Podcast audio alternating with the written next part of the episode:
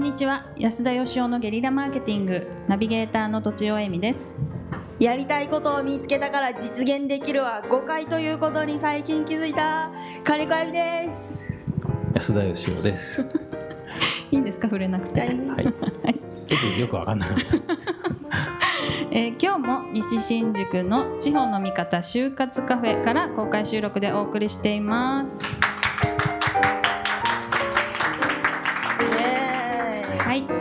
就活生に集まっていただいて、えー学生さんからの質問にどんどん答えてまいります。はい。では本日も早速質問を受けたまりたいと思います。はい。じゃあそこのイケメンの人。多いですね今日ね。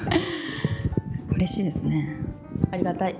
えっと、今大学3年生で、えっと、就職活動をしています、えっと、お三方にお聞きしたいんですけれども、はい。えっとまあ、自分今21歳なので21歳の頃の夢とあともし今の夢にその変化とかがあればそれをお聞きしたいです。お願いします。なるほど。はい。なるほど。夢？夢。誰からいきますか？あじゃあ私から。はい。えっとえーえーと私は音楽に携わって中学校の時から音楽をずっとやっていて21歳の頃もバンドをやっておりまして、まあ、その頃のバンドはまあちょっとレゲエをやっていたんですけれどもその頃からまあ音楽をまあ生涯続けていきたいなというぼんやりとした気持ちがあってで今33歳なんですけど今も、別のバンド今はあのヒップホップとか、えっと、ソウルとか、えー R&B といったジャンルのバンドをやっているんですがそこそれを、まあ、バンドマンとして生涯、えー音楽に携わっていきたいなっていうのは常常常々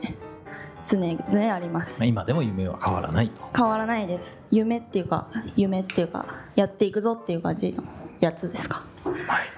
はい私には21歳の時は小説が好きで小説を書いて生きていきたいなと思ってました。でも地方に住んでたので、まあ、あのまずは食べていかなきゃいけないと就職をして、就職をしながら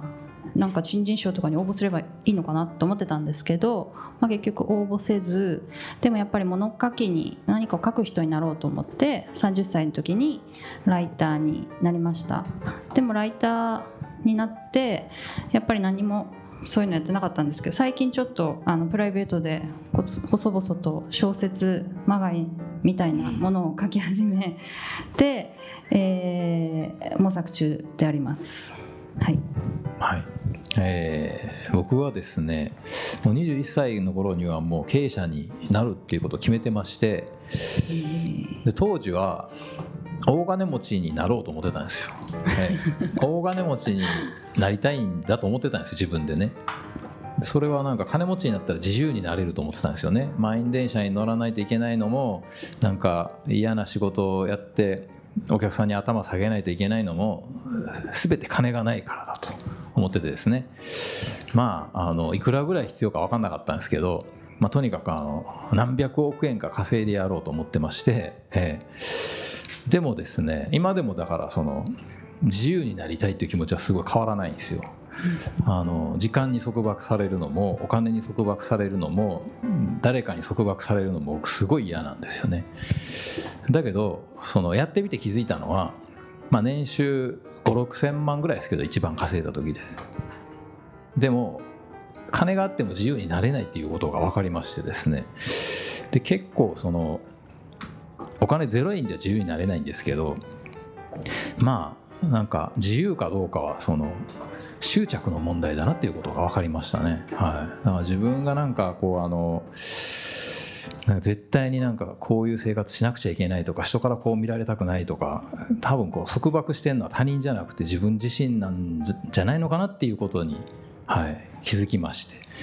だから今もう一回21歳に戻ったらまた自分で何かしら仕事すると思うんですけど昔みたいにあんまり金に執着しないかもしれないですね。はい。うんそうなんだ、はい。大金持ちになったけど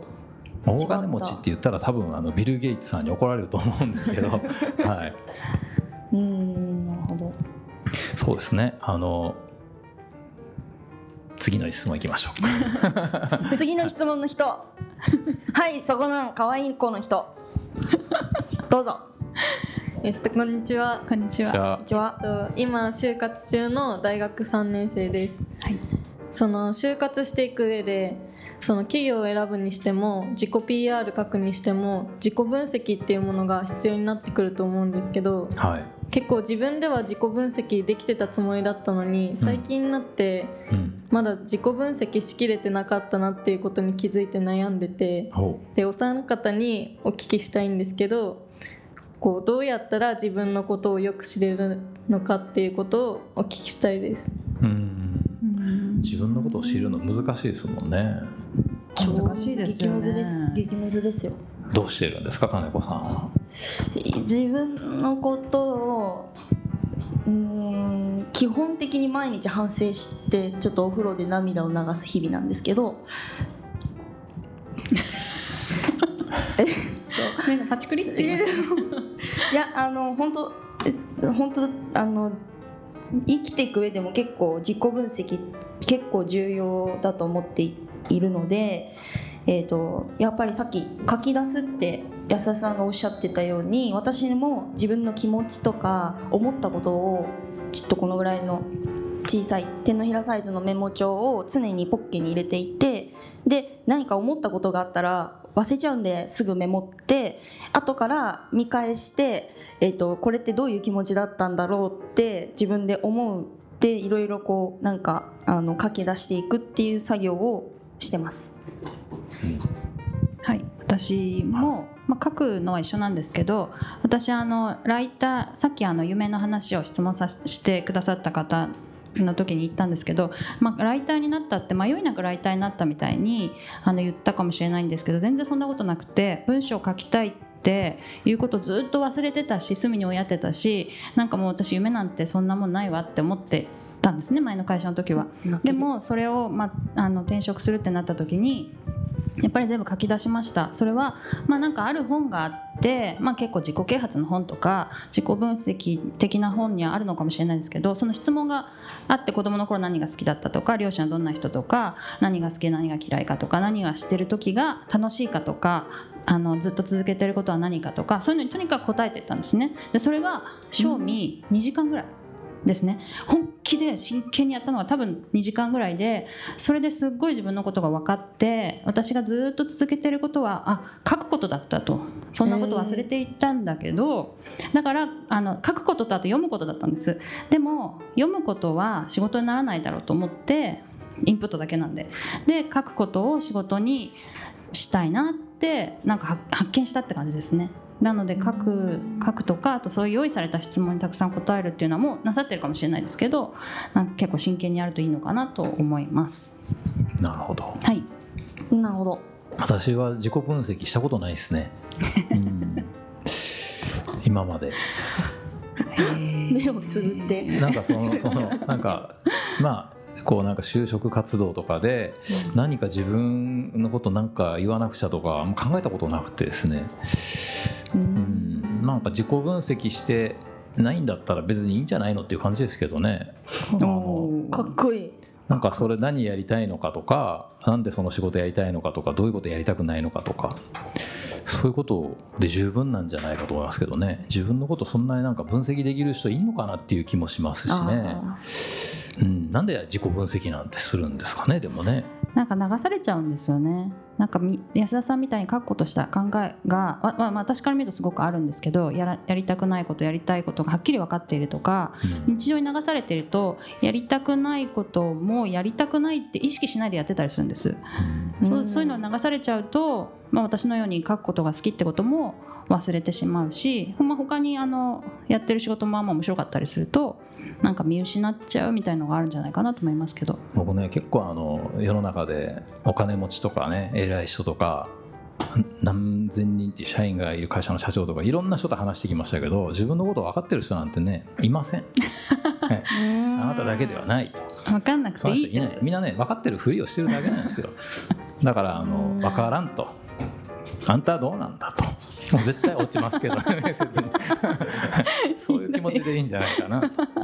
そういうもんですよ。みんなねできるふりとかしてるだけなんです世の中。はい。うんなるほどね。ということで参考にしていただける あ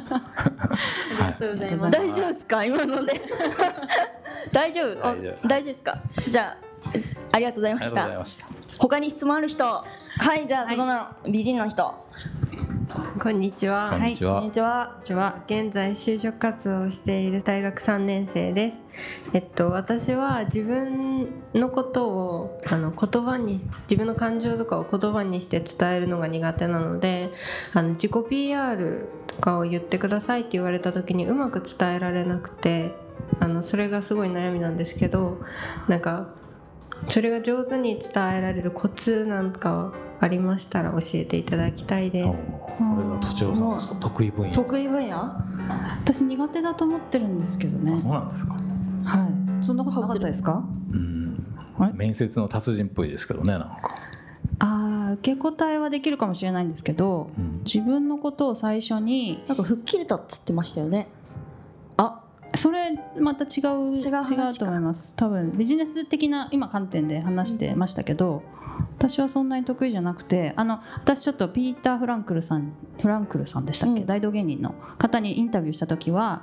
なんか自分自己紹介をあの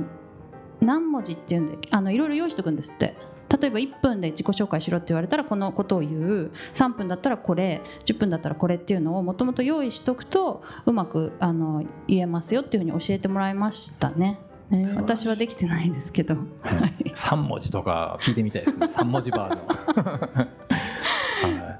すごい、どうなんですか？金子さんはなんか苦手そうですけど。どうしてどうしてちゃ苦手でですすね PR とか。すごい気持ちはわごめんなさいわかります。でも。あピールのこと？あ PR 力？自己 PR？自己。なんか私の場合は全然、うんあの自信がもともとそのなくて自分のなんか自分を人しし人人よりも全然下に見てることまああってでもなんかそれって違うんだなって気づいてからは多少なんかこう頑張って自分をこう人に伝えることをえっ、とそれはそれはその人にやっぱりずっと付き合っていきたいしつながっていきたいっていう本当感情論みたいななっちゃうんですけどなんかなんだろうな。その人との関係をずっとつなげていきたいからなんか変なことでもよくてなんか間違っててもいいから自分をなんか出していくことでそのうちに相手の人も受け入れてくれるっていうのに気づいたのでうんなんかこう「えーってやってみわってやってみたらいいんじゃないかなと思いま。す まあ、あのちょっと参考にするのは難しいんですが わってやってみる僕はですね僕もすっごい苦手なんですけどあのまあ僕はその人を採用する立場でもあったんでそれから言わせていただくとまあその就職に限らずね自己紹介って必要じゃないですか。例えばこう好きな人に対してでもお客さんに対してでもまあ彼氏のお父さんとかに対してでも必要ですけどやっぱそれってそのなんか例えば自分の身長は何センチでとかっていうデータを説明してもあんまり意味がなくて私はこんな人間なんですよっていうことを分かってもらうことが大事なんで自己紹介と自己開示をこうちょっとこううんごちゃごちゃにしちゃってる人が多いなと思うんですけど僕はやっぱりそのありのままの自分っていうか私はこんな人なんだっていうことを分かってもらうっていうことがすごい大事ででそれ見てあのあうちに合わないなって思うんだったらそれでいいっていうかっていうかそれを判断してもらうためにやってるわけなんででそれでどこの会社にも行けないんだったら、まあ、会社というのは私を欲しがんないんだなっていう答えが出るわけなんですごくいいと思うんですよね。でそれをやっぱりあの、まあ、いきなり喋るのって難しいんでまずこう文字にして書き起こしてみれば自分で結構自分のこと知らないんで例えばアメリカ合衆国知ってますかって聞くとみんな知ってるって言うんですけどじゃあ文字にして書いてみてっていうと意外と23行しか書けなかったりするんですよね。だからまあまず書いてみるっていうのとあとはやっぱその面接だとかその受かりたいとかっていうことあんま考えずにさっきのあのちょっと話しましたけどたぬき作戦っていうですねその面接する人とかがまあたぬきなんだと。まあタヌキ相手に私をこいつのこのタヌキに分かってもらおうと。タヌキだから分かんないかもしれないけどまあ一応言ってみようと。いう感じでやるとですねうまくいくんじゃないかなっていう、はい、あ私のアドバイスも非常にあの 参考にしにくいと思うんですが。あれ人類なんなんちゃら計画じゃなかった人手なし計画。あ人手なし計画。さっきは。時々あの名前が変わりますああすいません。ちょっと、はい、1時間前のことは覚えてない。はいはい。ということではい。あ。はい。まあはい。あ他にありますか？もうあのすいません。あ時間。時間になってしまいました。失礼しました。はい。ということで、はい。あの公開収録でした。はい、どうもありがとうございました。ありがとうございました。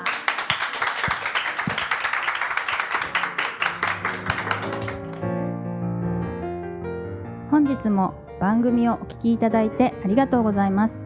番組への質問ご意見はブランドファーマーズインクのホームページからお問い合わせください。またポッドキャスト番組を自分もやってみたいという方は podcastproduce.com からお問い合わせください。来週もお楽しみに。